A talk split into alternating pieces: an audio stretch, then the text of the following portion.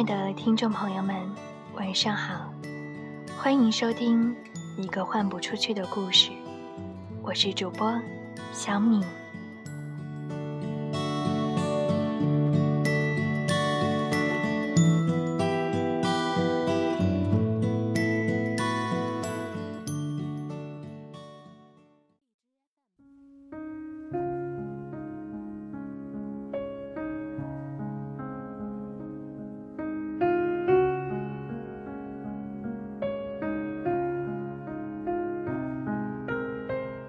七夕节前几天，我看了一部话剧《暗恋桃花源》，相信很多听众朋友也都听过这部话剧。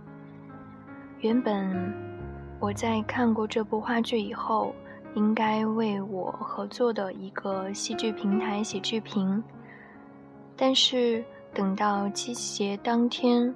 我回家以后想动笔去写这部话剧的剧评，或者说一些感想的时候，之前酝酿好的所有感觉全部都忽然消失了。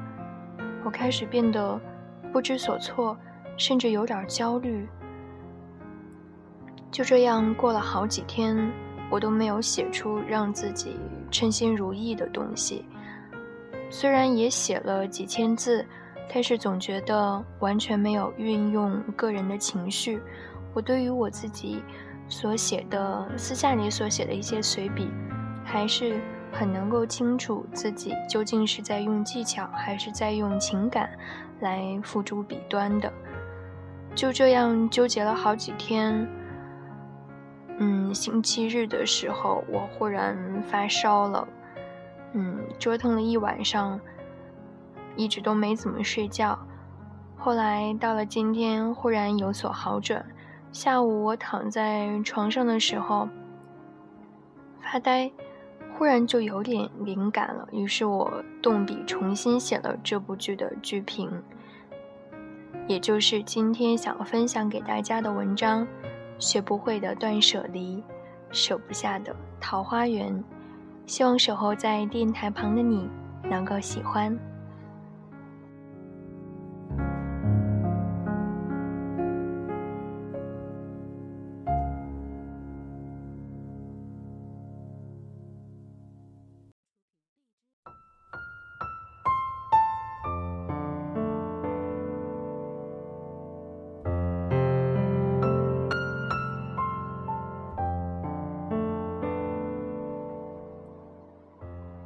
为了能够陷入深度睡眠，我做了一件傻事。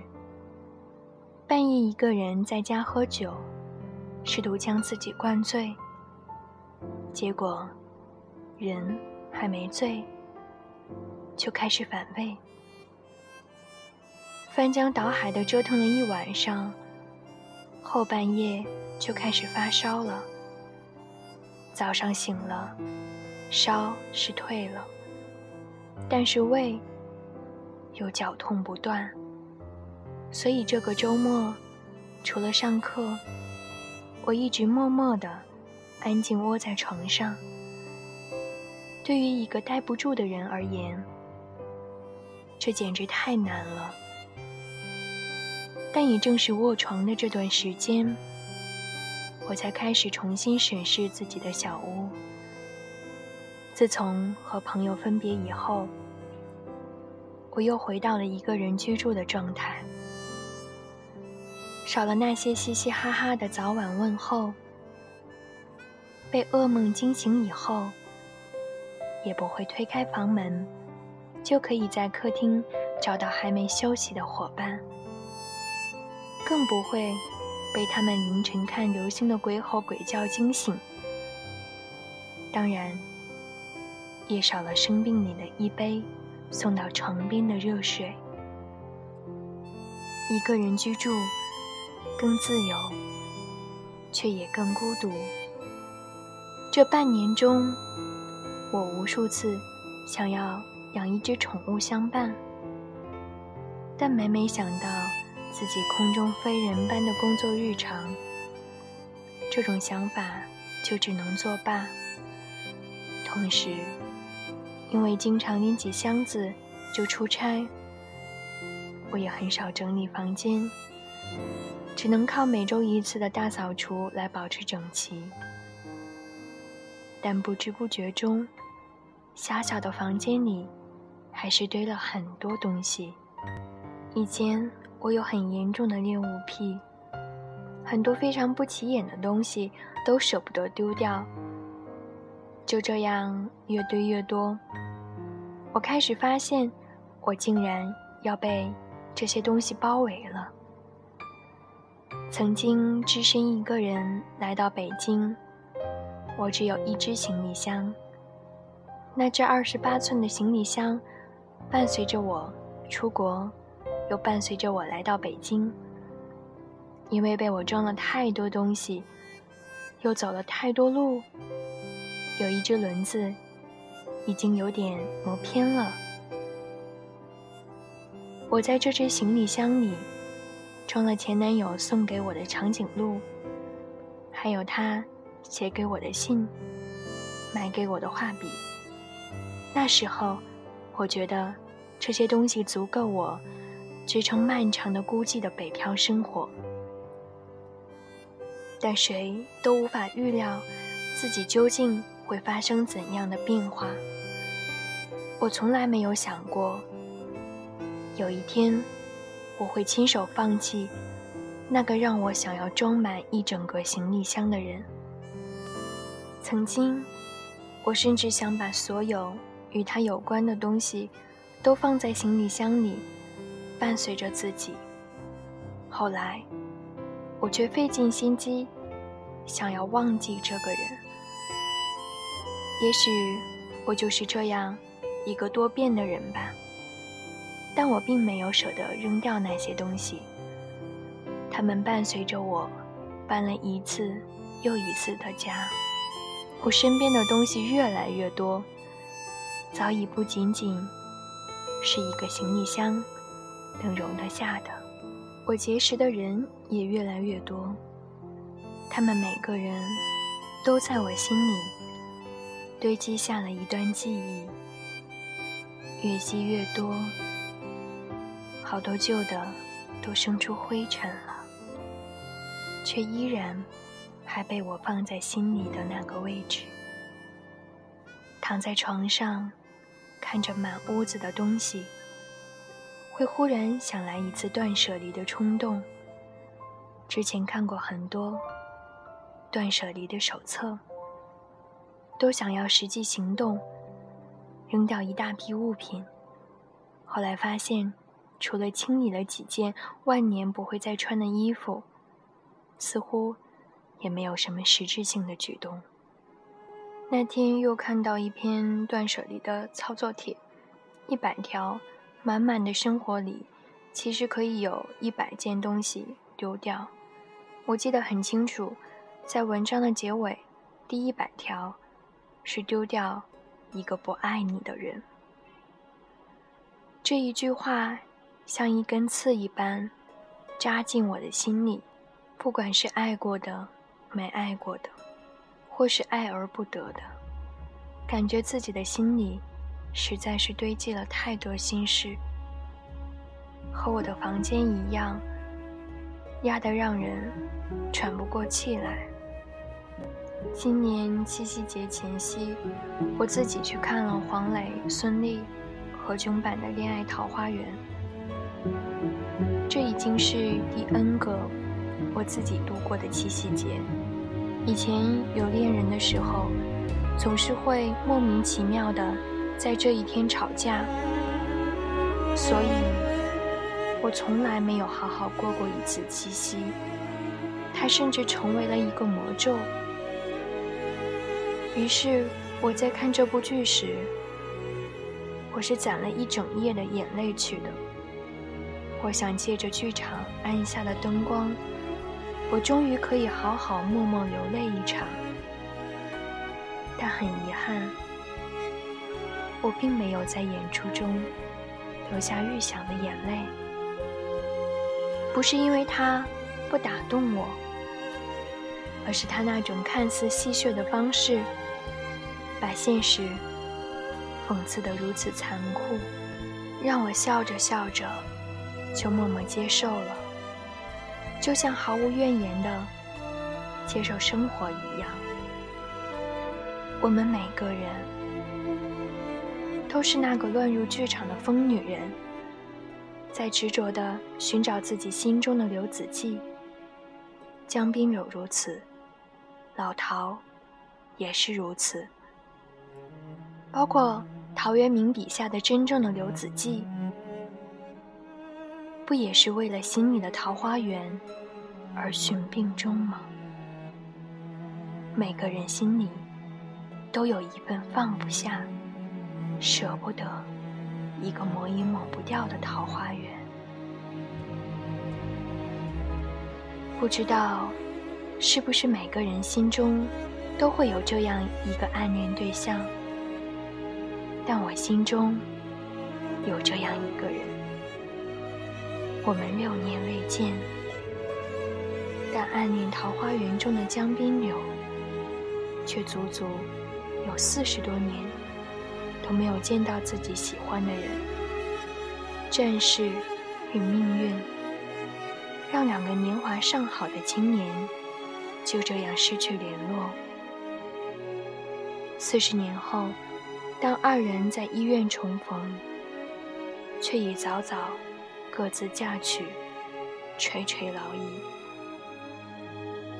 江滨柳对云之帆说：“想不到好大一个上海，我们却可以在一起；而小小的一个台北，却把我们难倒了。”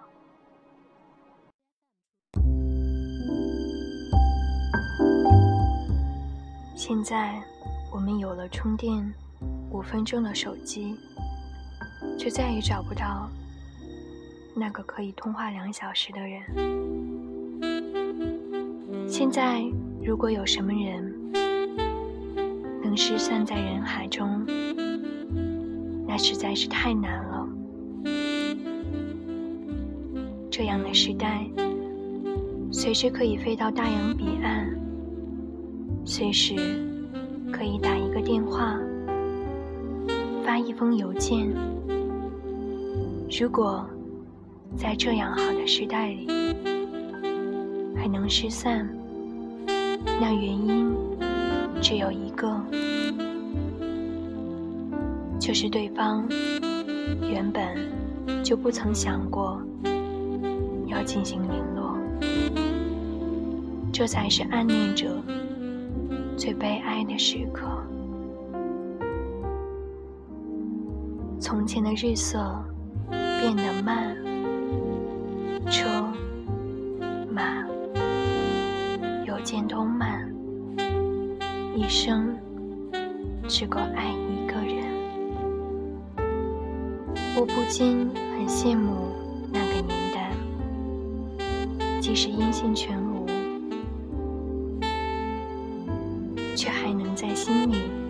完好的保留一个人的位置，保留一份。无法割舍的牵挂，身世浮沉，雨打萍，隔山隔水，唯有来期。这已经不仅仅是在讲述一对男女的爱恨离别，这其中还有导演本人，对大陆的复杂情绪。然而，这一切。却已无法令人动容。时代变了，所以剧中导演心中的那个时代的弃儿，雨山茶花般的女子，都不复存在了。在我们的时代里，爱情成了奢侈品，而它正在失去它原有的光彩。开始变得平民化与技术化，爱情变成了我们忙碌生活中的一种放松方式，变成了一种有量无质的占有，变成了有点昂贵与费神的高级消费品。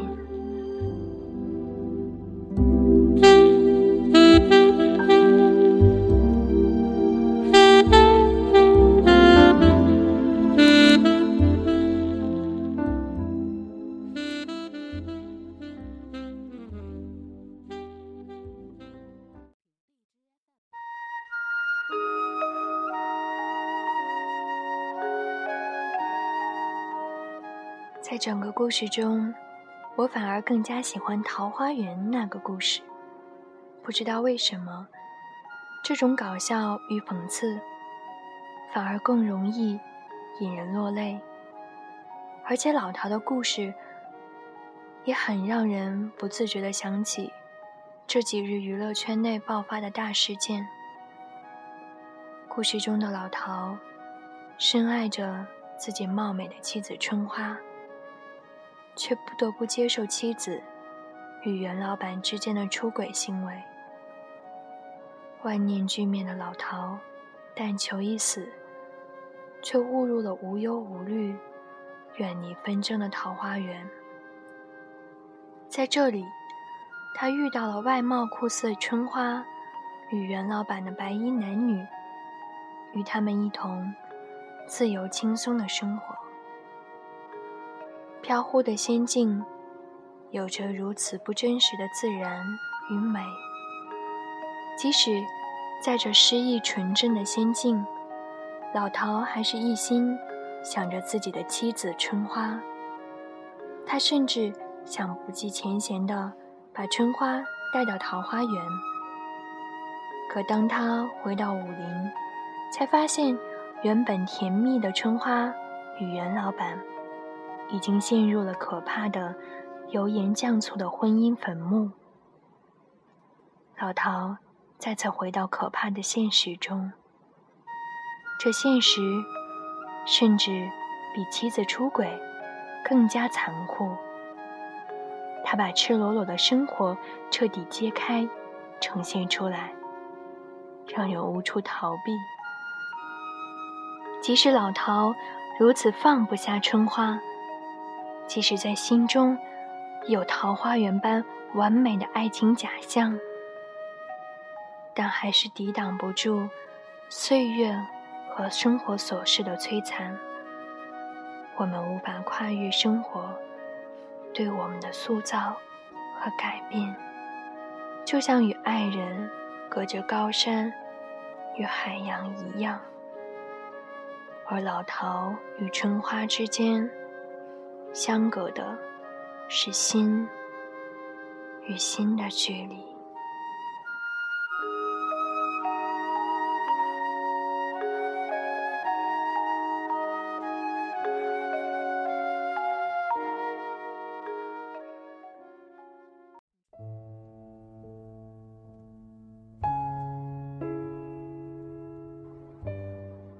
从一九八六年到二零一六年，《暗恋桃花源》演了三十年时间，很多人都觉得，它讲述的是追寻的故事。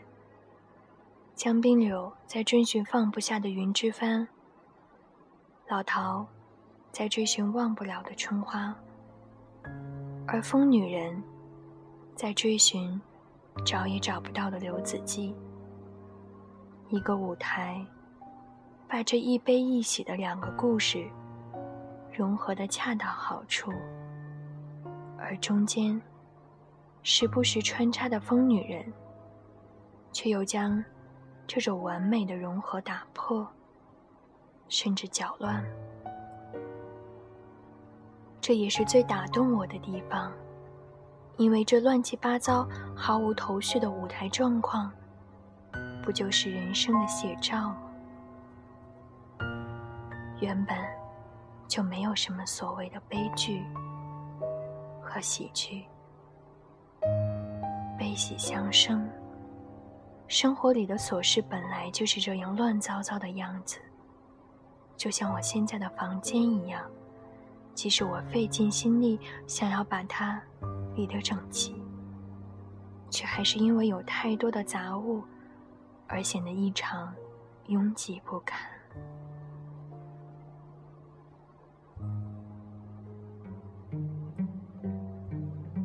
在看《暗恋桃花源》前，我读了赖声川讲了自己的一个故事。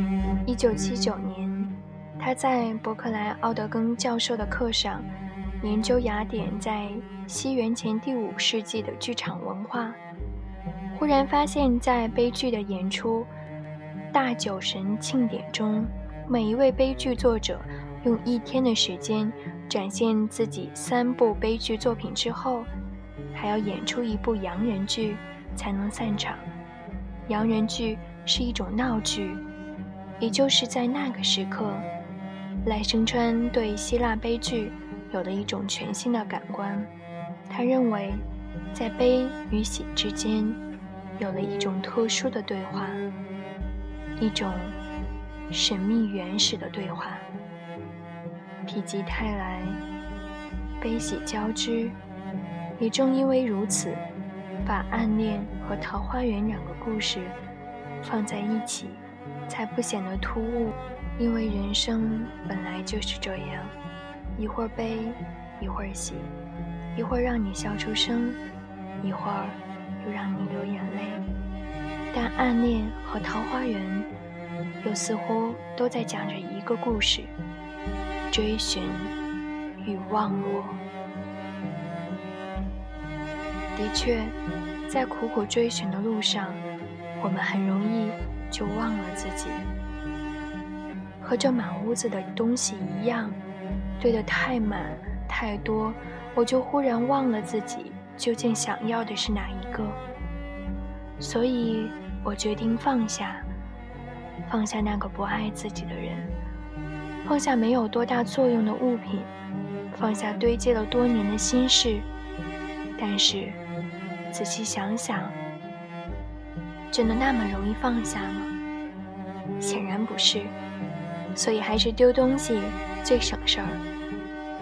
先丢掉这些无用的杂物，再丢掉自己心里的垃圾。前几天我的手机意外清空了，里面的聊天记录全都不见了。我是个特别喜欢翻聊天记录回忆的人，当他们都瞬间消失的时候，我开始特别难过、难受，感觉好像一段记忆被掏空了一样。但过了几天，也就觉得没什么。一切我们不爱的，或者不爱我们的，放下了，也就没什么了。然而，总有那么一些人，喜欢在与自己和解的路上较劲。